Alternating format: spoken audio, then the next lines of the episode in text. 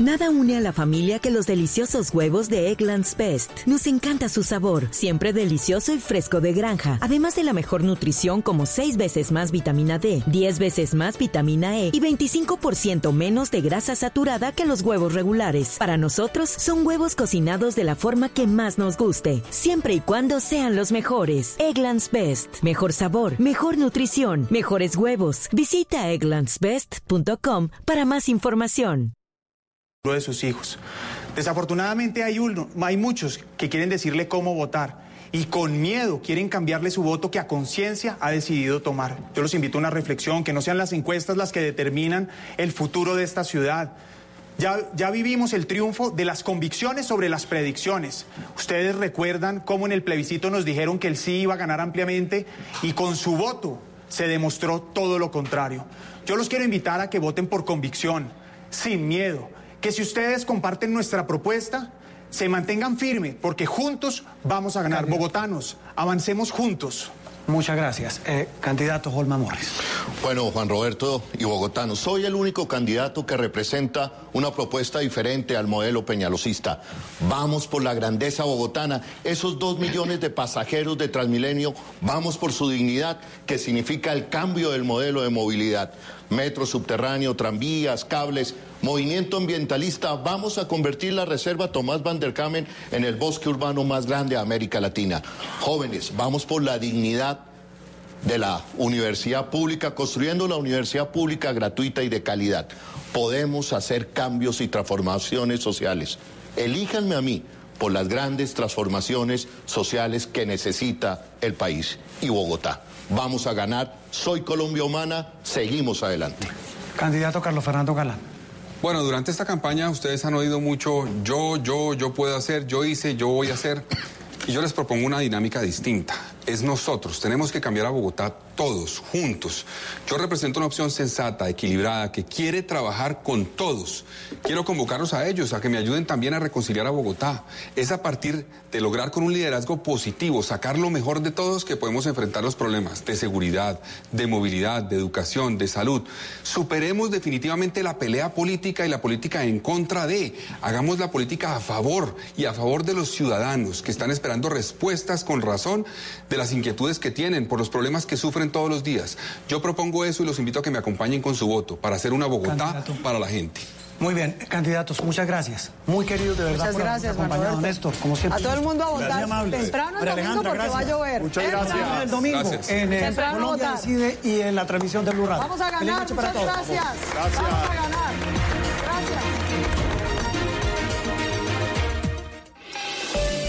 El aceite de palma 100% colombiano es natural, es saludable, es vida. En Blue Radio son las...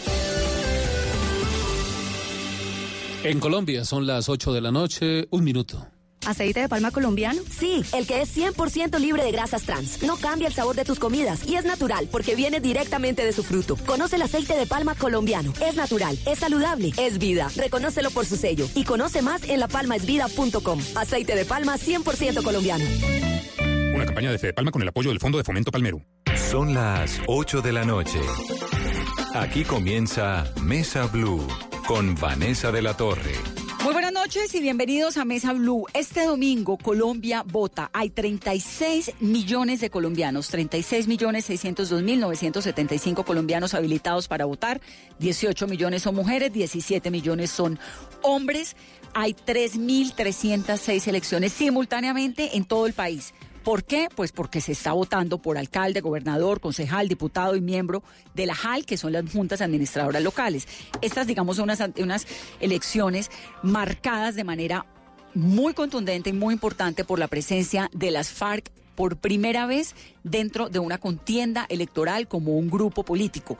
Y eso pues tiene, por supuesto, un significado bien importante. Pero también hay, la MOE ha aprendido algunas alertas en algunos municipios del país, entonces es un reto también para las autoridades, pero sobre todo es una oportunidad más para que los colombianos votemos a conciencia lejos de todas esas maquinarias y de todos esos vicios electorales que lastimosamente nos han acompañado durante tantos años, por aquellos que más nos gustan.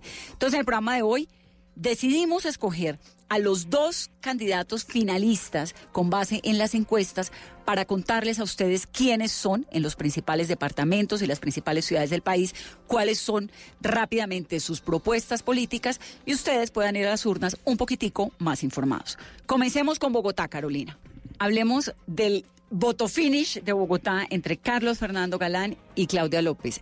La verdad es que es impredecible y va a ser de infarto, o sea, todos los bogotanos con los nervios de punta y también en juego el voto útil, el voto tanto de Miguel Uribe como de Holman Morris, que son los otros dos candidatos que están en disputa. Bueno, desglosemos rápidamente las propuestas que tiene cada uno. Carlos Fernando Galán. Carlos Fernando Galán es hijo menor de Gloria Pachón y de Luis Carlos Galán. Nació en Bogotá el 4 de junio de 1977 se graduó en la Universidad de Georgetown, en Estados Unidos, como profesional en servicio exterior. Tiene un énfasis en economía internacional. Es especialista en gobierno, gerencia, asuntos públicos del externado. Tiene estudios de posgrado en la Universidad de Columbia y una maestría en administración pública de la Universidad de Nueva York. Sus propuestas en seguridad. Cuerpo élite para la seguridad en Transmilenio también propone una red de alianza entre la policía y los taxistas para poder combatir la inseguridad y que ellos reporten los lugares peligrosos y los hechos que están pasando. También anuncia una lucha frontal para desarticular las organizaciones criminales que se dedican al robo y a la comercialización de celulares y bicicletas. Dice Carlos Fernando Galán que va a ser el alcalde de la seguridad anunció una red de asesoría jurídica para las personas que denuncien los robos, mejorar los cuadrantes de seguridad. Digamos que su propuesta fundamental de gobierno es la seguridad. Claudia López. Claudia es la candidata de la Alianza Verde y del Polo Democrático a la alcaldía. Se graduó de Finanzas, Gobierno y Relaciones Internacionales en la Universidad de Externado, con una maestría en Administración Pública y Política de la Universidad de Columbia en New York fue fellow de la Universidad de Yale en el 2009 y tiene doctorado en ciencia política, que se lo acaban de entregar además, en la Universidad de Northwestern en Chicago, con una beca Fulbright. Claudia, y esto digamos hay que recordarlo, hizo parte del movimiento de la séptima papeleta entre el 89 y el 90, que fue fundamental para la consolidación de la Constitución de 1991. Trabajó en la Consejería Presidencial para la Juventud y la Contraloría Distrital en el 98. Fue directora de Acción Comunal de Enrique Peñalosa hasta el final de su primer gobierno en el año 2000. Y en el 2003 estuvo junto a la campaña del entonces candidato Juan Lozano a la alcaldía asesorándolo. Fue muy conocida desde el Senado cuando comienza a hacer sus investigaciones sobre las votaciones en las elecciones del Congreso del 2002. Eh, Semana termina publicando un capítulo muy lamentable de la historia de Colombia que se llama La Parapolítica. Entonces, ella tiene dos banderas muy importantes. Una es el hecho de haberle contado al país, o la persona que le contó al país lo que estaba ocurriendo, la parapolítica, y por otro lado, una lucha contra la corrupción que sin duda, pues hay que reconocerle, fue una de las grandes voceras de la consulta anticorrupción. Y sus propuestas, Vanessa, en materia de seguridad. Ella quiere más policías, más URI, más cárceles y más fiscales. Y también promete apoyar con más recursos a la rama judicial para que la justicia sea efectiva y no haya impunidad. Dice ella que no se debe privatizar la seguridad, que va a reactivar el Comité Interinstitucional de Seguridad e Inteligencia con la Policía y el Ejército, restringir más el uso de armas. Las armas las tiene el Estado, es lo que dice Claudia. Partidaria de que se reevalúe el sistema de seguridad por cuadrantes. Propone crear una línea única de emergencias con un centro de despacho conectado con cámaras donde los ciudadanos puedan denunciar desde su celular las anomalías que haya a su alrededor. Y en los últimos días, Vanessa ha manifestado que desde el primero de enero, si llega a ganar, asumirá la jefatura de la policía en Bogotá. ¿Quién la apoya? Bueno, tiene el apoyo de varios sectores de independientes, pero de los más importantes, Antanas Mocus, un referente en Bogotá en materia de cultura ciudadana, actual senador, también del ex candidato presidencial, de quien ella fue su fórmula vicepresidencial, Sergio Fajardo, Antonio Navarro, Lucho Garzón, Luis Ernesto Gómez, quien en su momento lideró el grupo de los activistas. Y a Carlos Fernando Galán lo apoyan personajes como el exministro Jessid Reyes, Fran Per, quien fue negociador en los diálogos de paz, lo apoyan personajes como David Luna, que en algún momento pues fue su rival, acuérdese cuando Gina Parodi y David Luna. Y otra de las quienes estuvieron en medio de esta contienda eh, desde el Centro Democrático, Ángela Garzón, que después de romper relaciones con Miguel Uribe se va a la campaña de Carlos Fernando Galán. Algo que me parece importante de Galán, dice y reitera que no habrá persecución a los vendedores ambulantes. Eso también lo dice Claudia. Digamos que ahí los dos están como de acuerdo. En cuanto a movilidad, los dos están de acuerdo en el metro, tal y como lo está dejando adjudicado Enrique Peñalosa. Y la principal diferencia en materia de movilidad es el tema de Transmilenio por la séptima. Claudia López dice no Transmilenio por la séptima, mientras Carlos Fernando Galán habla de un corredor por la carrera séptima que él denomina ecoséptima. Lo otro es la reserva, eh, la Vanderhammer, ¿no? Carlos Fernando defiende más hacia el estilo de Peñalosa, pues él viene de esta corriente peñalosista, la urbanización controlada con el respeto al desarrollo ecológico de la reserva Vanderhammer. Claudia. Claudia ha dicho, por ejemplo, que ella no va a construir Lalo porque pasa justamente por la reserva Vanderhammer. Sobre el medio ambiente, dice Carlos Fernando Galán, promoveremos en un futuro el relleno Doña Juana como un parque ecológico y fuente de generación energética a partir de la transformación de residuos y la optimización eh, de los recursos que hay en esa zona. Dice Claudia López, frente a la contaminación del aire, transitar a tecnologías limpias. En esto los dos están de acuerdo, en tecnologías limpias. Claudia ha criticado profundamente los buses diésel del alcalde Peñalosa, Carlos Fernando menos, porque hizo parte de la administración Peñalosa, pero por supuesto, y aquí en los programas que hemos hecho y donde hemos tenido la oportunidad de conversar con los dos, eh, ha reiterado la necesidad de que Bogotá vaya hacia buses de energías limpias, mejorar la red de monitoreo para la orientación de los ciudadanos, dice Claudia, implementación del plan de descontaminación y del plan de adaptación al cambio climático y gestión de riesgo. Río Bogotá. Carlos Fernando, seguir un poco con los proyectos que tiene el alcalde Enrique Peñalosa y Claudia también, ¿no? En esto son como bastante similares. Sí, a ver si finalmente podemos navegar por el río Bogotá, como ha sido una de las apuestas y muy criticadas del actual alcalde Enrique Peñalosa. Tal vez para resaltar algo, y es que los dos dicen que hay que construir sobre lo construido. Eso es una frase de Claudia, pero que también Galán en algún momento adopta, que es como sigamos moviendo Bogotá bajo los principios y el desarrollo que ha tenido hasta el momento y construyamos una ciudad que vaya hacia donde está siendo planeada sobre lo construido, pero sin hacer más troncales de Transmilenio, ha dicho Claudia López, y durante la última semana varias propuestas de Claudia López como congelar el impuesto predial y la tarifa de aseo para así aliviar eh, la presión económica que viven los capitalinos. Y en materia de movilidad y el tema de los trancones, Carlos Fernando Galán ha manifestado crear una gerencia de vías y también que las empresas adopten medidas como el teletrabajo, la entrada escalonada y para el problema de los colados en Transmilenio, Carlos Fernando Galán propone eh, tener torniquetes de piso a techo en las diferentes estaciones. Así están las cosas en Bogotá, dos candidatos muy, muy preparados, con unos equipos verdaderamente de lujo. Aquí tuvimos durante esta contienda y aprovecho para dar las gracias a todos los candidatos que nos pues estuvieron siempre como tan dispuestos en los debates, en las entrevistas, en todo lo que hicimos durante todo este año de contienda electoral. En realidad se queda uno con Bogotá, Carolina, con una sensación y es que los dos están muy preparados. Los dos tienen unas banderas muy, muy fuertes que defender. Claudia pues es mujer, además es gay, además es una mujer que le ha dicho no a la corrupción, no a la parapolítica.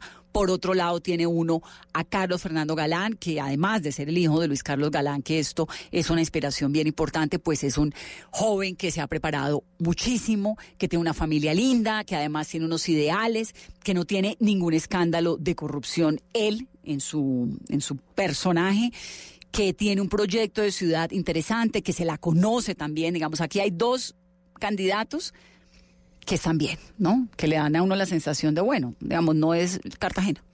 No, que los dos recorrieron la ciudad en estos meses de campaña, escucharon la gente, lograron identificar las preocupaciones que coinciden obviamente en los problemas que ellos están planteando y las soluciones que le van a dar a los bogotanos desde el primero de enero. Vamos entonces a meternos en las demás ciudades para conocer a esos candidatos, los que las encuestas dicen que son los más opcionados para ganar este domingo. Estamos en Mesa Blue. ¿Qué hará para que el mío sea un transporte eficiente? Hay que hacer muchas cosas. Primero, rescatar lo que funciona. Funciona el carril del solo bus y el articulado. Por eso tenemos que hacer la troncal del oriente. ¿Qué hará para combatir el microtráfico que se ha tomado parques y entornos escolares? Le pediremos al presidente Iván Duque más policías para la ciudad de Cali. Hoy tenemos 5.100 que nos van a quedar. En Cali, en Cali las cosas a juzgar por las encuestas, a juzgar por las encuestas, están entre Jorge Iván Ospina y Roberto Ortiz. El tercero que estaba allí sonando es Alejandro Eder, pero la verdad es que por lo que dicen, digamos, los últimos sondeos, pues la candidatura está entre, la alcaldía está entre Jorge Iván o Roberto Ortiz. Hugo Malo Palomar es el director de Blue Radio allá en Cali. Hugo, buenas noches. Hola Vanessa, ¿cómo va todo? ¿Estoy en lo correcto? Jorge Iván o Roberto. está en lo correcto, esto está entre dos candidatos eh, que se disputa no solamente la voluntad de los sectores populares, sino el voto de opinión y de la clase media caleña, el estrato 3 y 4 en esta ciudad, Vanessa. Está reñido esto, entre otras cosas, por la última encuesta de Inbamer, como usted lo menciona, ambos en el 34%, uno en el 34.9, uno en el otro en el 34.1, es un empate técnico y matemático, así que esto es un voto finish, lo que vamos a vivir mañana, el próximo domingo, Vanessa, aquí en la ciudad de Cali. El tema de gobernación, en cambio, todo lo contrario, definido ya muy eh, aventajada en las encuestas la candidata Clara Luz Roldán, la directora de Coldeportes. El tema se concentra en Cali sin duda. Exacto, ella eh, aparentemente no tiene, no tiene competencia Clara Luz Roldán, que viene además de la cuerda de la actual gobernadora Dilian Francisca Toro, que además es de la entraña de ella, son dos mujeres que han hecho política durante muchísimos años juntos, juntas. Entonces digamos que lo de la gobernación está casi claro. Entonces, la candidatura de Cali, la alcaldía de Cali podría quedar en manos, si es que las encuestas no se han equivocado, de Jorge Iván Ospina o de Roberto Ortiz. ¿Cuál es la diferencia, Hugo Mario, entre las propuestas de ellos? ¿Qué es lo que los caleños deben saber el domingo cuando van a votar? Vanessa, pues en cuanto a propuestas, las diferencias que puede encontrar el electorado no son muchas. Ambos proponen reforzar la seguridad, mejorar la movilidad, generar más empleo, hacer más horas de infraestructura que faltan, sobre todo hacia la zona sur que está embotellada por estos días, y usted lo sabe muy bien, Vanessa. Pero obviamente hay que identificar en el espectro ideológico los dos candidatos. Roberto Ortiz llega a esta contienda electoral con el apoyo del Centro Democrático, del expresidente Uribe, un sector del Partido Conservador y algunos grupos cristianos, como el movimiento o partido Mira. Jorge Iván Ospina llega respaldado por su propio partido, que es la Alianza Verde, pero también con la bendición de César Gaviria y el Partido Liberal desde Bogotá, y a él adhirieron eh, en el transcurso de la campaña algunos sectores eh, electorales con bastante fuerza en el departamento y en la ciudad, como el de Dilian Francisca Toro y el de Roy Barreras del partido de la U. Es básicamente el, el tema de la mecánica política eh, que rodea las dos campañas, las estructuras que están respaldando estas dos campañas, más del centro hacia la izquierda Jorge Iván Ospina y mucho más del centro hacia la derecha Roberto Ortiz Vanessa. Ahora, Roberto Ortiz ya fue candidato a la alcaldía, ¿no? Él es conocido como el Chontico, tal vez contémosle un poco esto a quienes no lo saben, un excongresista, empresario del Chance Vallecaucano, es de Honda, Tolima, pero vive hace 40 años en Cali y tiene este negocio del Chance, eh, sus vendedoras se llaman Chonticas y por eso le dicen Chontico. Él trató de ser alcalde la vez pasada, ¿verdad? La sí, fue ya representante de la Cámara, fue, claro, fue representante de la Cámara eh, luego senador de la República y hace cuatro años estuvo eh, en la disputa por la alcaldía con Morris Hermitage y con Angelino Garzón, los tres candidatos más fuertes para entonces. Ganó Morris Hermitage y Roberto Ortiz logró eh, algo más de 160 mil votos, que es una, es una, pues una suma importante de, de, de votos y un punto de partida también para esta, esta nueva contienda. Es eh, Roberto Ortiz, eh, digamos, de estrato popular, pero ha, ha ido ascendiendo en, los estratos sociales de la ciudad eh, en cuanto a su reconocimiento, pues gracias a que a él llegaron los uribistas, pero también llegaron algunos empresarios. ¿Por qué llegaron los empresarios a donde Roberto Ortiz, muchos de ellos Vanessa?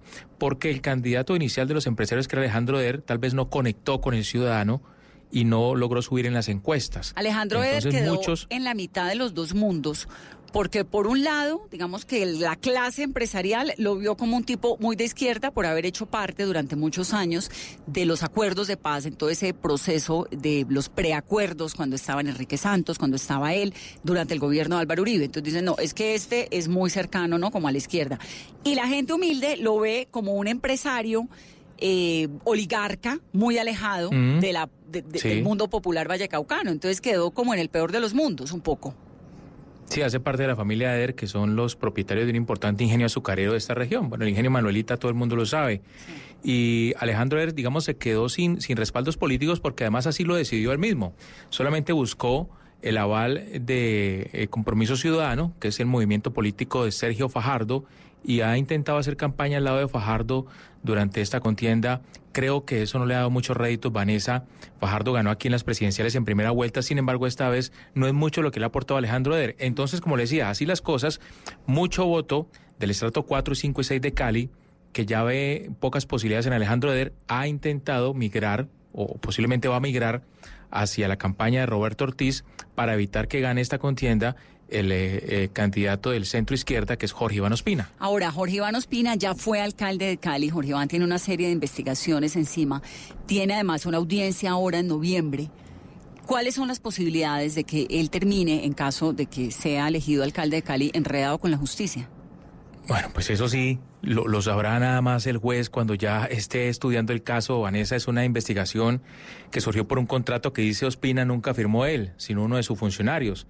Sí, Sin embargo, la Fiscalía cree que sí existió responsabilidad de parte del exalcalde Ospina en la firma de ese contrato que fue por cerca de 140 millones de pesos, si no estoy mal, no, 460 millones de pesos. 400. 400 millones de pesos con una empresa eh, de publicidad que lo asesoraba durante su administración y parece que este contrato no cumplió con los requisitos de ley y entonces es un proceso que comenzó en el 2008 y ahora solamente se le ha llamado audiencia de, de acusación. Vamos a ver qué pasa el 15 de noviembre. Hay mucha expectativa, mucha incertidumbre también 15 porque sería muy grave para, para Cali, Vanessa. Imagínese usted que se elija a Jorge Iván Ospina y el 15 de noviembre termine destituido por cuenta de esta, de esta investigación. No, pues imagínese, tiene esta investigación, es lo que usted dice, el contrato de publicidad en el año 2008 cuando era alcalde y la empresa se llama Visión Digital Comunicación por 460 millones de pesos. Ese digamos que es como pues un, un- elemento importante también dentro de toda esta contienda. En caso de que llegue a ser alcalde, sí o sí tendrá que estar en un estrado judicial el 15 de noviembre.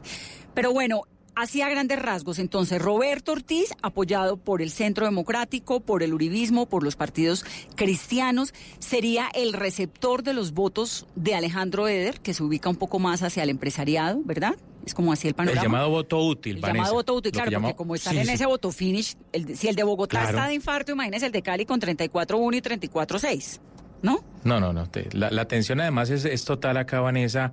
En las últimas horas mucha guerra sucia, mucho enfrentamiento en redes sociales, escándalos, montajes, falsas noticias. Esta mañana aparecieron en diferentes vías de la ciudad pasacalles con insultos contra Roberto Ortiz. Vi, o sea, muy feo lo que ha pasado en torno a esta campaña. Sí, pero eso también está pasando en todo el país. Y ahí sí hay que decirle a los caleños lo mismo que le dice uno a la mamá, a la tía y a todos los vallecaucanos y a todos los colombianos es dejen de reproducir vía WhatsApp toda la basura que les llega. No, porque le mandan a uno, ay, mira, que me mandaron esto. No, la mejor manera de pelear contra esa información falsa o con esa propaganda sucia, pues es frenándola. Entonces, si usted recibe un mensaje, pues no lo reproduzca, no lo mande. Y Jorge Iván Ospina, entonces, por otro lado, su movimiento Puro Corazón por Cali, que está ligado al Partido Verde, con el apoyo del Partido Liberal de César Gaviria. Y, y bueno, así están las cosas en, en Cali. En el Valle del Cauca, Ahí- ahí- entonces, Clara Luz, ¿no? Sí, sí, pero, pero ven, ¿Qué vea, más? Vanessa, espéreme, antes de hablar de gobernación, yo, yo creería, bueno, según las, las, las consultas que uno saca con quienes saben de estos temas electorales, eh, los estratos 1 y 2 de Cali ya decidieron su voto. Por el ¿sí? chontico, ¿qué dicen? Eh, no, Roberto digamos Ortiz. que hay una hay una una disputa entre entre Ortiz y Ospina en los estratos 1 y 2, los sectores populares, pero con una leve ventaja hacia hacia Roberto Ortiz el Chontico. Eh, el estrato 3 es el que va a decidir esto el domingo, Vanessa. ¿Sí? Sí. La clase media, eh, los sectores de opinión, los indecisos que creemos están en el estrato 3 y 4 y el voto útil que pueda llegar del 4, 5 y 6 a uno de los dos candidatos, creemos que va a llegar mayoritariamente donde Roberto Ortiz. Ahí va a estar la, la definición el domingo de la elección de alcalde de Cali, Vanessa. Lo de la gobernación sí está casi que resuelto, Vanessa. Ahí todas las encuestas la ha ganado Clara Luz Roldán, pero no solamente las ha ganado todas, sino por un amplísimo margen. Estamos hablando de una candidata que está alrededor del 40% y los demás que no pueden subir ni siquiera del 10%. Ella también tiene en mayo de este año un antecedente. La Procuraduría le formuló pliego de cargos por un caso de reconocimientos deportivos cuando fue directora de Coldeportes. ¿Qué pasó con ese, esa investigación de la Procuraduría? No, está quieto por ahora el proceso. No se ha vuelto a mencionar nada del caso, no le han citado a ninguna diligencia judicial. Eso está allí, Vanessa. Usted sabe que todos los funcionarios públicos los investigan. Ella ha dicho, estoy tranquila, y es una mujer de deporte, ¿no? Que eso me parece interesante porque el Valle del Cauca pues es este semillero de deportistas tan grande y ella es una mujer que viene del campo de, la, pues, de los deportes de Colombia, de Coldeportes. Sí, de, Coldeportes. sí. Ahora Ministerio del Deporte, antes Coldeportes. Ahora, ¿qué dice la gente eh, en Cali, Hugo Mario? Cuando uno vaya a los surcos y se toma una cerveza, ¿qué, ¿en qué está la gente en Cali? ¿Qué, están, qué comentan sobre estas elecciones del domingo? Está polarizada, Vanessa, como en todas partes. Eh, muy, muy dividido esto, muy dividido esto. Eh, muchos, Vanessa, digamos, lamentando que no exista un liderazgo independiente en la ciudad, ¿sí? Mm. Eh, todos le apostaban de pronto a, que apareciera una tercería, la unión de Alejandro Eder con Michel Maya, con otros candidatos más pequeños. Interesante, ¿no? Michel Sí, sí, sí, sí, pero, eh, pero, pero. ¿Interdrogas? Pero, el, sí, claro, sí, tiene una, una cadena de droguerías. en la familia de Michel Maya, pero, tampoco pero no, no, no, no, nunca pudieron despegar y entonces nunca se dio la tercería ni esa candidatura independiente alejada de los vicios políticos que, que, muchos esperábamos finalmente no, no surgió. Entonces digamos que ahí está eh, el, el, el, el, cara a cara, el, cabeza a cabeza mejor entre estos dos. Eh, candidatos. Jorge Iván Ospina y Roberto Candidatos viejos candidatos, porque son personas con trayectoria y pues que hacen parte de la política tradicional caleña, ¿no? No es nada nuevo, nada fresco, nada diferente. Claro, ahora sí necesitamos en Cali, pues un alcalde que haga las cosas bien, Vanessa. Sí. No, digamos, pues es un hombre honesto, bien intencionado, un empresario que, que le dio por meterse en esto de la política, pero pues hay una, una serie de necesidades y, de, de, gestiones que se deben hacer para que Cali vuelva a recuperar ese, ese, ese liderazgo que antes ocupaba. Ya hay quienes dicen que ya no somos ni siquiera la tercera ciudad del país, sino la quinta, imagínese usted. Y tiene, no, y tiene un potencial tremendo, ahí está funcionando bonito lo del petróleo, tiene unos proyectos interesantes, pero sí hay que meterle la mano. Acá le además tiene para dónde crecer, tiene un potencial tremendo ¿no? En, la clase empresarial, que también vale la pena que los empresarios vallecaucanos se revisen a ver qué tanto es que se han metido a apostarle a la política fresca, novedosa e inteligente e interesante, como han hecho los paisas durante toda la vida. No sé si los empresarios vallecaucanos han estado tan ligados y tan comprometidos también con ese vínculo entre la economía y la política que finalmente termina siendo clave para el desarrollo de las ciudades. Pues Hugo, lo oigo el domingo. Sí, señora. Nos vamos contando, aquí entre caleños nos entendemos. No me vaya a preguntar quién va a ganar porque no se lo podría responder. no, dígame a mí en Bogotá que no he podido, pues.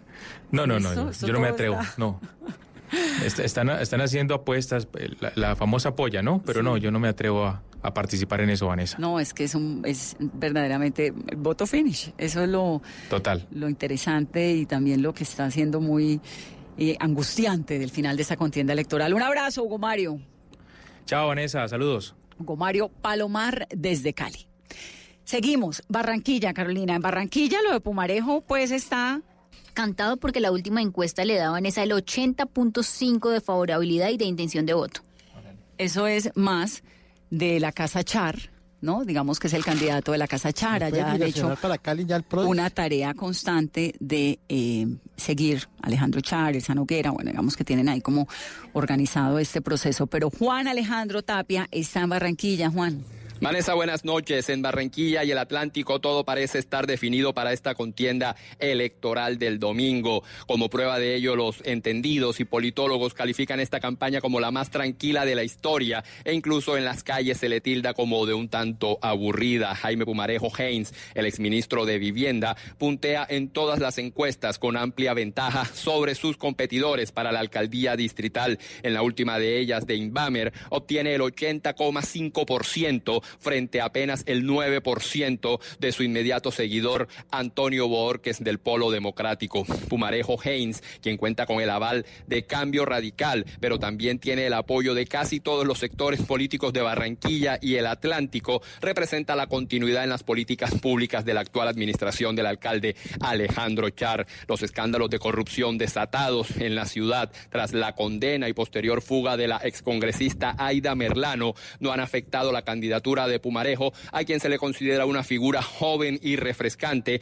que por primera vez hace campaña para sí mismo, por lo cual no se le asocia con prácticas corruptas. En cuanto a la gobernación, el panorama también indica que el grupo Char hará moñona en esta elección con su candidatura de Elsa Noguera de la Espriella, quien ha logrado reunir en torno a ella no solo a Cambio Radical, sino a casi todos los sectores políticos de la ciudad, como liberales, conservadores, centro democrático e incluso se unió el partido Mira y la U. En segundo lugar, muy probablemente está para el candidato Nicolás Petro Burgos, hijo de Gustavo Petro, quien aspira con el apoyo de la Colombia Humana y el Partido Verde. Se espera mucha vigilancia en Barranquilla y el Atlántico para estas elecciones, insistimos, después de los escándalos conocidos con la excongresista Aida Merlano y con la compra de votos que se ha vuelto un fenómeno tradicional en esta ciudad, mucho más cuando quedó al descubierto con los hechos de la Casa Blanca,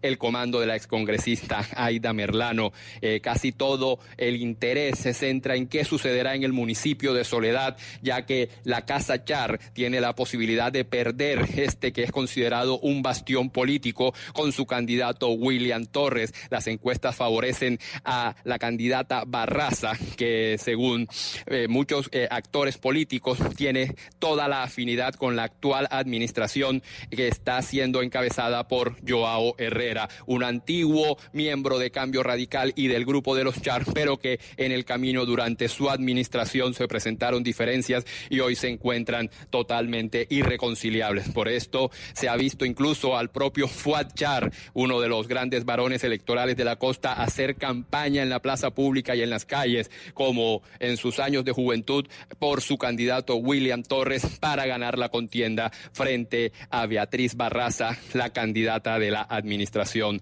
Herrera. Buenas noches, Vanessa. Muy bien, vamos a hacer una pausa. Estamos tratando de comprender un panorama muy global de las elecciones. Este domingo Colombia decide por los próximos cuatro años quiénes serán los hombres y las mujeres que marcarán el destino de nuestro país. Hay unos datos allí muy interesantes. Se están llevando a cabo simultáneamente cinco elecciones. Hay 36 millones, 36 millones 602 mil 975 colombianos habilitados para votar con unos retos de participación que se marcaron en las elecciones presidenciales pasadas. La participación pasó del 46 al 54%.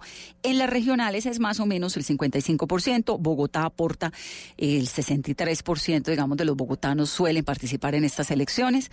3.000 306 elecciones simultáneamente se llevan a cabo este domingo porque son alcaldes, gobernadores, concejales, diputados y miembros de las JAL, las juntas administradoras locales, los que están eh, serán elegidos para los próximos cuatro años. Vamos a hacer una pausa rápidamente. Regresamos en breve. Esto es Mesa Blue.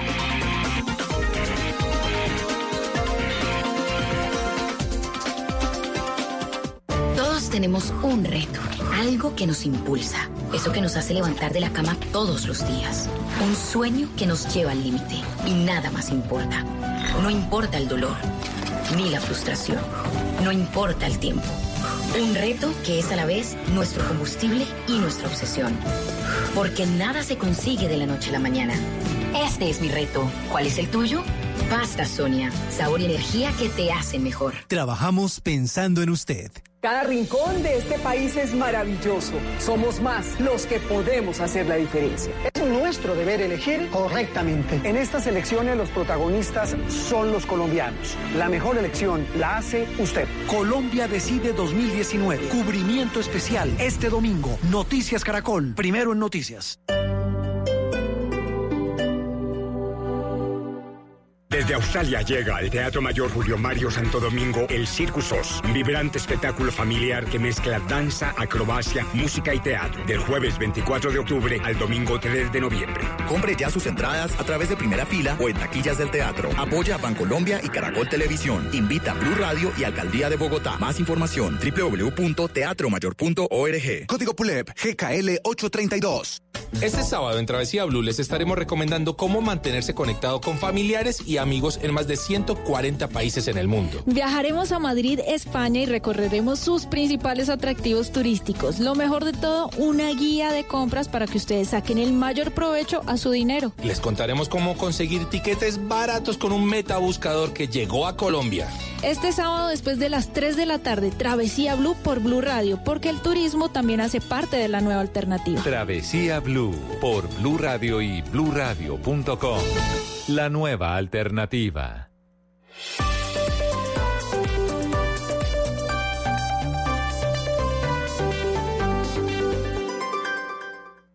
Estás escuchando Blue Radio, un país lleno de positivismo, un país que dice siempre se puede. Banco Popular. Antes ahorrar sonaba así. Ahora suena así. Vuelve el ahorro ganador del Banco Popular. Si abres o tienes una cuenta de ahorros, mantén un saldo promedio mensual de 300 mil pesos y participa en sorteo de carros, motos y muchos premios más. Banco Popular. Somos Grupo Aval. Aplican condiciones. Vigilado Superintendencia Financiera de Colombia. Aplica restricciones. Productos sujetos a reglamentos y condiciones de uso. Vigencia del 1 de octubre al 31 de diciembre de 2019. Autorizado por Coljuegos. Somos talentosos y apasionados. Que los corruptos no nos opaquen. Hay que salir a votar. Por nuestro país, por nosotros. En estas elecciones los protagonistas son los colombianos. La mejor elección la hace usted. Colombia decide 2019. Cubrimiento especial este domingo. Noticias Caracol. Primero en noticias. Tenemos un reto, algo que nos impulsa, eso que nos hace levantar de la cama todos los días, un sueño que nos lleva al límite y nada más importa. No importa el dolor, ni la frustración, no importa el tiempo. Un reto que es a la vez nuestro combustible y nuestra obsesión. Porque nada se consigue de la noche a la mañana. Este es mi reto. ¿Cuál es el tuyo? Pasta Sonia, sabor y energía que te hacen mejor. Trabajamos pensando en usted. Continuamos en Mesa Blue, estamos hablando de las elecciones regionales de este domingo. En Antioquia, la pelea está durísima entre Alfredo Ramos, que es el candidato del Centro Democrático, con Daniel Quintero, que es un candidato independiente, un político que ha estado más ubicado hacia la centro izquierda. Carolina. Vanessa, sí, y adicional que frente a la gobernación de Antioquia está Andrés Guerra, que repite eh, en estas elecciones su aspiración contra Aníbal Gaviria, que es el posible ganador y quedará nuevamente como gobernador de Antioquia. Eso es para la gobernación. Entonces hay dos cosas, dos candidatos a la alcaldía que son completamente distintos, es decir, tienen dos modelos absolutamente distintos. El uno es pues de derecha, centro democrático, que Ramos, eh, y el otro pues es apoyado por el petrismo. Sí, por algunos sectores del petrismo eh, independientes y que, se ha, que ha crecido a lo largo de las encuestas y de las últimas encuestas, le está disputando, puede haber quizá un voto finish también en Medellín para la alcaldía. Camila Carvajal está en Medellín. Camila. Hola Vanessa, un gusto saludarla. Una carrera política que, sí señora, se va a definir con foto finish porque cada vez aparece menor esa diferencia en las encuestas, pese a que siempre las ha liderado Alfredo Ramos. Es el candidato del Centro Democrático, un hombre que ha estado rodeado además de la tradición política en el departamento, no solo en Medellín, tiene apoyos eh, incluso en el Valle de Aburrá. Es una persona que ha hecho campaña ya estas semanas muy rodeado del Centro Democrático que tiene en la capital antioqueña, sin duda, pues la imagen más importante, la del senador Álvaro Uribe, como la persona que lo acompaña. Sigue efectivamente Daniel Quintero. Espéreme para que vayamos por partes y arranquemos como desglosando. Alfredo Ramos, ¿qué tan uribista se siente Medellín hoy en día? Él es el candidato Álvaro Uribe, ¿no? Recordar también que es el hijo mayor de Luis Alfredo Ramos, que fue dirigente conservador, exalcalde de Medellín, exgobernador de Antioquia. Vanessa, yo creo que todavía Medellín muy uribista y que es un asunto que se tiene que mirar también generacional.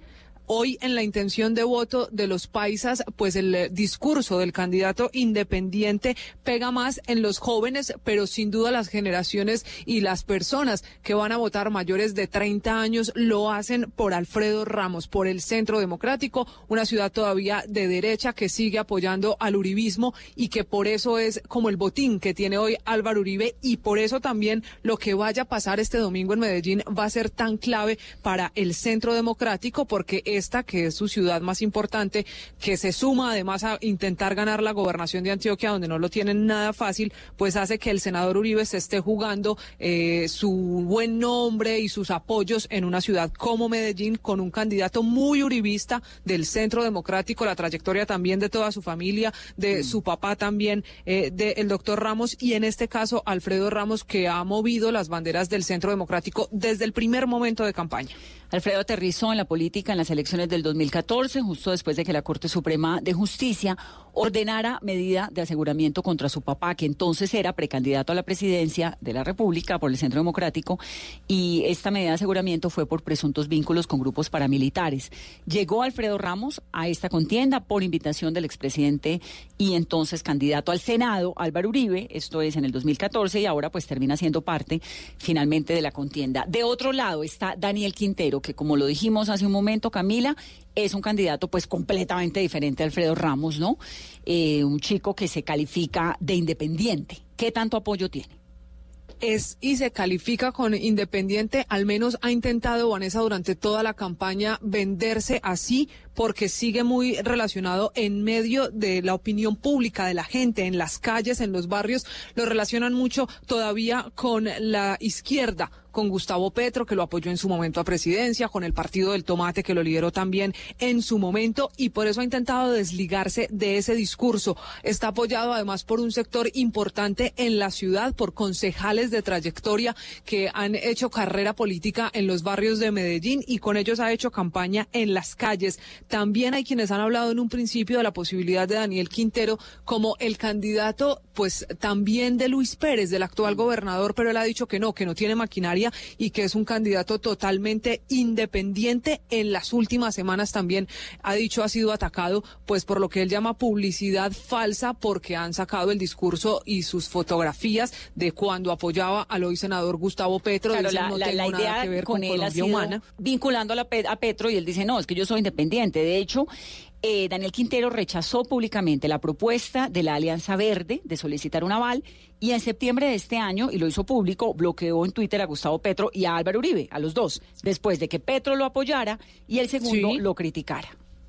Claro, buscando decir yo ni con el uno ni con el otro, incluso en las últimas horas, ya previo a estas horas tan cruciales, Vanessa, antes de ir a las urnas, ha dicho soy el independiente y por eso no vuelve a tener ninguna relación con Gustavo Petro, más allá que tenerlo como un senador más de la República eh, y en sus funciones políticas, pues alguna relación o conversación tendremos, pero dice hoy no tengo ningún apoyo. Hay que decir además que la campaña la ha hecho mucho en la calle, sí, y que ha insistido también Vanessa en que lo que quiere es reformar el rumbo de Medellín, que no siga con esas miradas de derecha, incluso algunas un poquito más de centro que llegó a tener en algún momento Federico Gutiérrez y se vende como todo lo contrario, como la persona que quiere cambiar el rumbo de la ciudad y que pues hoy está segundo en las encuestas, mmm, creciendo en algunos momentos, ahora pues esperando también llegar a la alcaldía de Medellín.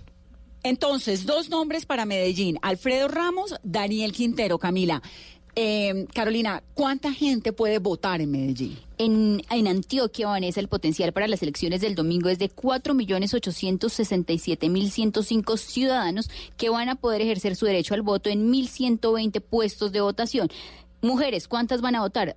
Están habilitadas 2.532.188 y hombres 2.334.917. Listo, gobernación, Camila. Aníbal Gaviria y Andrés Guerra. Está en ese nivel la contienda. Aníbal Gaviria fue gobernador, fue alcalde fue también. alcalde además. Andrés Guerra fue candidato a la gobernación. Hace cuatro años también. Sí. Sí, es la segunda vez que intenta llegar a la gobernación de Antioquia y está consolidado, marca, lidera las encuestas Aníbal Gaviria, que hoy tiene apoyos de prácticamente todos los sectores políticos de la ciudad, menos el Centro Democrático, que es el que apoya a Andrés Guerra. Lo apoya, por ejemplo, inicialmente recogió firmas, hay que decirlo, pero en esta campaña política empezó a recibir apoyos del Partido Verde, también del Partido Liberal, luego el Partido de la U, también recibió apoyos, en este caso, pues de algún sector que primero estaba cercano a Sergio Fajardo, que tiene su candidato propio, pero que finalmente senadores y representantes de ese partido en Antioquia se sumaron a esta apuesta del exalcalde de Medellín. Lideran las encuestas, lo tiene incluso consolidado. Hay muchos que dicen que aquí la pelea no está tan pareja como el caso de la alcaldía de la ciudad.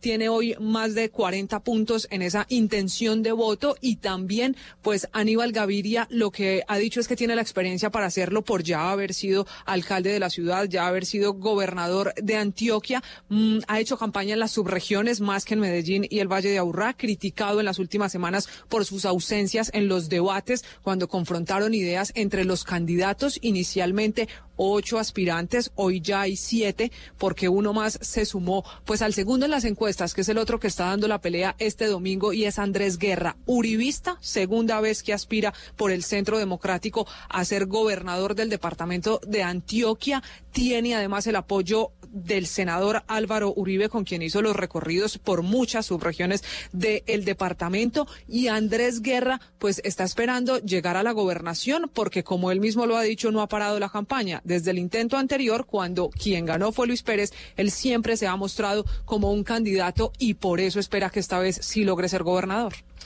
Dos datos importantes. Aníbal Gaviria tiene en la Fiscalía 14 investigaciones activas en su contra desde el 2011, en etapa de indagación preliminar por sospecha de concierto para delinquir 2, prevaricato 5, contratación ilegal 3, fraude a resolución judicial y peculado, entre otros. En la Procuraduría tiene tres investigaciones disciplinarias en curso, una de ellas por el caso de Hidroituango aunque siempre ha estado vinculado al Partido Liberal, recogió firmas ciudadanas y luego pues aceptó el aval de otros cuatro partidos políticos, de la U, de Cambio Radical y del Partido Verde y del Partido Liberal. Lo suyo se llama Coalición, es el momento de Antioquia. Andrés Guerra, propuesta polémica en seguridad, crear el programa del 123 en todo el territorio antioqueño con cámaras de seguridad, de tecnología, sumado, dice él, a una red de cooperantes e iluminar la red secundaria y terciaria. ¿Qué dicen las encuestas entre Aníbal Gaviria Andrés, y Andrés Guerra, Camila? Pues las encuestas siempre han puesto de primero a Aníbal Gaviria, Vanessa. Incluso hay algunas encuestas eh, que han hecho desde la academia y reconocidas encuestadoras en Antioquia que lo ponen hasta con 10 puntos de diferencia. Sin embargo, pues ha estado también creciendo no a la par y no hasta igualarlo el candidato del Centro Democrático. Y en las mismas encuestas también, pues marca y pesa mucho la tradición política de Aníbal Gaviria y las investigaciones de las que usted hablaba que se suman a la polémica alrededor de Hidroituango, que marcó un hito en esta campaña política por la gobernación de Antioquia, porque hay que recordar que Aníbal Gaviria fue quien firmó y estuvo al frente eh, de la alcaldía de Medellín, en ese momento en la Junta también de EPM, eh, e hizo parte cuando fue alcalde y en la Junta de Hidroituango cuando fue gobernador y le tocó todo el proceso de aceleración de Hidroituango.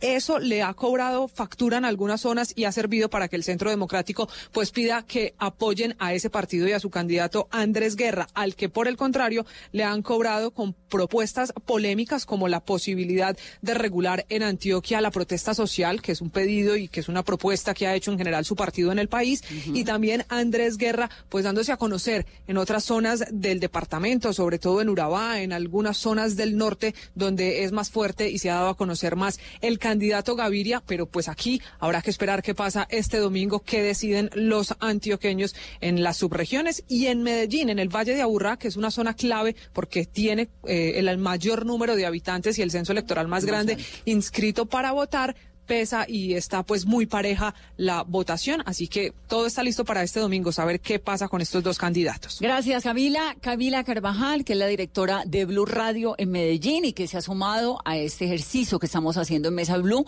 de llevarles a ustedes ya, digamos, los dos últimos, ¿no? Los que más posibilidades a juzgar por las encuestas Tal vez algunos dirán que es injusto, pero pues la verdad es que no tenemos tiempo para hablar de todos los candidatos. Camila, gracias. Aníbal Gaviria, Andrés Guerra a la gobernación de Antioquia. Alfredo Ramos, Daniel Quintero a la alcaldía de Medellín. Son los nombres que más suenan. En Santander y en Bucaramanga para la gobernación, Mauricio Aguilar, de Siempre Santander, es conservador, y Ángela Hernández, de Colombia Justa Libres, que también tiene una coalición con el MIRA, con el Partido Liberal, con la U, con el Centro Democrático y con el Partido Conservador es Mauricio Aguilar. Javier Rodríguez la contienda ya en Santander y en Bucaramanga, donde Ariel García y Juan Carlos Cárdenas están liderando las encuestas. Hola Vanessa, eh, buenas noches. Mire, en el tema relacionado con la alcaldía de Bucaramanga, lo de Ariel García del partido AICO es todo un fenómeno eh, porque nadie lo tenía en cuenta al principio de, este año y poco a poco se fue metiendo en la contienda electoral. En este momento está ya precisamente en el primer lugar de la encuesta, la pasada estaba en el segundo y saltó al primer lugar con una eh, intención de voto del 34.2% y después le sigue Juan Carlos Cárdenas con un 30.6%, que Cárdenas es el candidato, eh, Vanessa, del exalcalde Raúl Fernández, ¿no? Sí, sí, que tiene una popularidad tremenda, pero pues también. Aunque está bajando, ¿no? Del exalcalde. Está bajando la, la, eh, la su popularidad. popularidad eh, ya está en un 50% más o menos y antes estaba en un 70%. Sí. ¿En qué se diferencian las propuestas de Ariel García y de Juan Carlos Cárdenas, que son a esta hora, Javier, digamos como los, pues los grandes, eh, según las encuestas, los que uno de los dos podría llegar a la alcaldía de Bucaramanga? ¿En qué se parecen? ¿En qué difieren? Eh, la diferencia de Ariel García y Juan Carlos Cárdenas, la diferencia es la siguiente. Ariel está con el sector juvenil. Más o menos eh, la edad de las personas que quieren votar por él está entre los 18 y 44 años, es decir, una población netamente joven y también los estratos 1, 2 y 3 y sectores del 4 están interesados en votar por él. Es el sector productivo de la ciudad. Los jóvenes, los que piensan diferente, los que quieren un cambio para Bucaramanga están con el tema de Ariel García. Se diferencia por las propuestas económicas, las propuestas que tienen que ver con movilidad y también eh, el tema de Juan Carlos Cárdenas es que él dice que es el candidato de Rodolfo y entonces aquí también en Bucaramanga, Vanessa, también hay gente que no le gusta la forma en que gobernó Rodolfo porque se avanzaron algunos temas como la lucha anticorrupción, pero se eh, quedaron quietas, estáticas, temas como movilidad y también eh, de lo que tiene que ver con el desarrollo de la ciudad. Javier, ¿cuál es el principal reto que tiene el alcalde próximo de Bucaramanga en su ciudad? En Bogotá viene siendo seguridad y movilidad. Digamos, aquí las polémicas giran sobre todo en torno al metro, a Transmilenio y, y, la seguridad, pues obviamente, Transmilenio por la séptima o no, el metro elevado o no, pero, pero digamos que hasta a este nivel, los dos candidatos que son los más, los que más lejos han llegado en esta contienda, a juzgar por las encuestas, que son Galán y Claudia, pues no tienen mayores diferencias en el tema del metro elevado porque ya se quedan con lo que hay. Eh, pero sí en Transmilenio por la séptima, pero sí en la protección o no de la reserva Vanderhammer, de la urbanización o no. Allá, ¿cuál es el epicentro de la polémica? ¿La gente de qué habla? Movilidad y seguridad, Vanessa. El tema de movilidad con el transporte masivo Metrolínea que no está llegando a todos los sectores de la ciudad. Por eso también eh, aumentó el tema del transporte informal o los motopiratas, como se le conoce en otros sectores del país, a estas personas que se ganan la vida en el tema eh, del transporte de personas. Ese es un tema. Metrolínea está en una grave crisis económica, no llega a todos los sectores. Muchos dicen que hay que liquidarla, otros dicen que hay que reestructurar este sistema, pero eso es un gran reto para el próximo alcalde. Y lo segundo, en el tema de la movilidad, es que durante estos cuatro años no se hizo una sola obra en tema de movilidad, un puente, un intercambiador, algo que mejorara lo que es la movilidad, sobre todo los, por los principales corredores viales, que son la carrera 33, la carrera 15 y la carrera 27 de la capital santanderiana. Y el otro tema es la inseguridad. Con Rodolfo, eh, la percepción de seguridad cuando él llegó era más o menos de un 30%. Hoy esa percepción ha aumentado bastante más, eh, casi el doble en la ciudad, Vanessa. ¿Percepción de inseguridad? Es decir, la gente se siente más insegura. Sí, total, sí, más entre, insegura. Y entre Ariel García y Juan Carlos Cárdenas, ¿cuál de los dos eh, tiene un proyecto de ciudad más enfocado hacia la seguridad? Juan Carlos los dos están los lo, dos. no los dos están manejando casi el mismo discurso eh, más apoyo a la policía al ejército eh, cámaras de seguridad eh, tecnología para buscar a los delincuentes. Se han enfocado más o menos en lo mismo. No tienen ninguno de los dos ningún proyecto diferente que ofrecer a los ciudadanos. Vanessa mira un tema de desempleo. Estábamos en un dígito en Bucaramanga entre un 7 y 8 por ciento normalmente en el último cuatrenio y en este momento está ya en dos dígitos, llegando al 12%. Es otro tema que debe resolver el próximo eh, alcalde de la capital santanderiana. Bueno, gobernación de Santander. Mauricio Aguilar, por siempre Santander, es conservador, es hijo del coronel Hugo Aguilar. Eh, estuvo Mauricio en dos periodos ya como senador de la República y tiene un programa de gobierno más enfocado a la seguridad, a la competitividad y al desarrollo del empleo, lo que dice Mauricio Aguilar. Y Ángela Hernández está por otro lado en la coalición. Ella es recordada, Carolina, acuérdese, por lo de la marcha de la ideología del género Cuando del Partido las Liberal. cartillas del Ministerio Las de Educación. cartillas. Esto es más, más de, de la cuestión de género, ¿no? Sí. Es ella. Javier, su opinión, su, su, su visión de la gobernación de Santander. Mauricio Aguilar muy fuerte en la provincia, demasiado. Yo creo que está cerrado eh, lo que es eh, el sector de El Carmen de Chucurí, eh, San Vicente de Chucurí, San Gil, Socorro, la provincia de Vélez, mm, Charalá, parte de Barranca Bermeja, muy cerrado con la campaña de Mauricio Aguilar, que se inscribió por firmas, eh, Vanessa, como usted lo acaba de decir, pero tiene el apoyo del Partido Conservador y ayer recibió precisamente el apoyo de Cambio Radical porque aquí se retiró un candidato que era eh, Elkin Bueno Altaones, alcalde de Barranca Bermeja, se retiró y todo ese grupo de cambio radical, listas al Consejo de los 87 municipios, candidatos a las alcaldías y también a la Asamblea del Departamento, claro, de la mano del hermano de Mauricio, que es Richard Aguilar, pues eh, han decidido eh, apoyar a Mauricio Aguilar, que sería si llega así el próximo domingo, eh, a ser el tercer Aguilar en la gobernación de Sí, ese Santander. es uno de los grandes bastiones, ¿no? Los Aguilar. Allá en la política, una de las, de las familias de los que, que históricamente han gobernado y han tenido ellos mucho dicen que no son un clan, que no sí. son un clan. Aquí nos dijo eh, Mauricio, Sí. pero pues la verdad sí. sí que es un una clan. casa, ahora Una dicen casa. que es la casa Aguilar. Bueno, lo mismo. La Dos casa. temas ahí importantes. No a la mega ingeniería, a la mega minería, perdón, y no al fracking. Lo ha dicho y lo ha repetido Mauricio Aguilar aquí. Y Ángel Hernández entró en estos días en una polémica muy fuerte por un asunto de WhatsApp. ¿Qué fue lo que pasó, Carolina? porque ella difundió lo que le sacaron en uno de los debates de los candidatos eh, que se hizo en el canal TRO, una encuesta que no era una encuesta real porque había eh, ya una comunicación que le habían entregado al medio diciéndole no, la encuesta que la señora está difundiendo no, es cierta. Ah, bueno, bonito.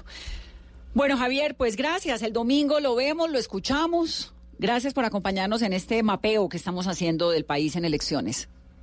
Gracias, Vanessa. Y un dato final sobre Ángela Hernández. Ella tiene el apoyo de los liberales, pero como dicen por acá, le entregaron el cascarón, porque los liberales, los cacaos liberales, Los de senadores de la República, Jaime Durán, el Pote Gómez, están es con Mauricio Aguilar. Ah, bueno, sí, porque eso es una región de liberalismo duro, ¿no?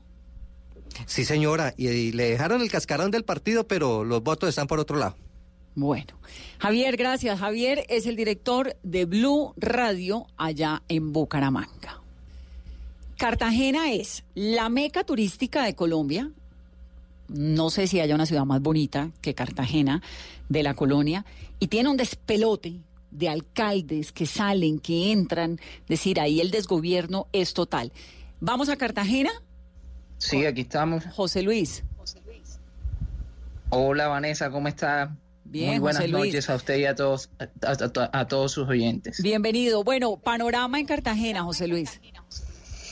Bueno, en Cartagena, como todos saben, eh, hay muchas miradas puestas en Cartagena. Recordemos que la ciudad en siete años ha tenido 11 alcaldes. Por consiguiente, es una, es una de las capitales en Colombia eh, donde se ha centrado la polémica debido a la inestabilidad en la gobernabilidad en la ciudad. De los candidatos, principalmente el gran favorito en las encuestas, pero al mismo tiempo el más cuestionado es el señor William García Tirado, quien aspira por el partido Colombia Justa Libre, quien es primero, eh, pero, al, eh, ah, pero al mismo tiempo ha sido cuestionado porque no ha, no ha respondido a entrevistas a medios nacionales y tampoco fue un solo debate. García está siendo investigado también por la Procuraduría General de la Nación. ¿Y por qué no dio entrevistas y por qué no fue a debates? ¿Cuál fue su argumento para su excusa? La única excusa, Vanessa, que, que nos manifestaba, porque también los jefes de prensa no- nos quedaban mal, a mí personalmente lo tuve que seguir en una caminata y, y nunca, nunca me dio la cara, era que supuestamente el debate de él era con la gente, porque lo particular del señor García, quien es muy favorito a ser alcalde de Cartagena, era hacer caminatas donde eran amenizadas por los famosos picos, la gente acompañándolo, la bulla, fue lo, lo, lo, que marcó tradicionalmente el tipo de reuniones políticas que, que hacía el, el, candidato García, quien entre otras, de acuerdo a lo que dicen los corrillos políticos, es apoyado, es ficha clave del ex senador y condenado por parapolítica Vicente Blelsat. ¿Ya? Eh, eso en cuanto al, al, al candidato García, quien también está investigado por la Procuraduría cuando se desempeñó como director de Corvivienda, eh, justamente en la época en que estaba Manolo Duque. Sí. También lo acusan de que fue el que dio el visto bueno para para el edificio Acuarela. Sí, el que está ahí al lado, que cosas... le está Ah, bueno, el que le está costando casi que la, la calificación de la UNESCO de Patrimonio de la Humanidad Cartagena. ¿Ese es el Acuarela? Correcto. Cartagena tiene, las autoridades en Cartagena tienen hasta diciembre del otro año para tomar una decisión ¿Para definitiva. Tumbarlo? Sí, que tumbarlo, totalmente, si no, sí, se bueno, pierde ¿y García la... es el que más opciones tiene para ser alcalde de Cartagena? Sí, de acuerdo a las encuestas, sí, desde un inicio ha venido liderando, eh, ha, estado en lo que es el 26% y el 30% básicamente el señor García. Y seguido, en las últimas encuestas ha estado seguido, o sea, ha habido bastante variabilidad en las encuestas en lo que respecta al segundo lugar. Primero estuvo Yolanda Wong, quien es la candidata por el partido de la U, también cuestionada e investigada y quien dicen que es ficha clave de Juan José García.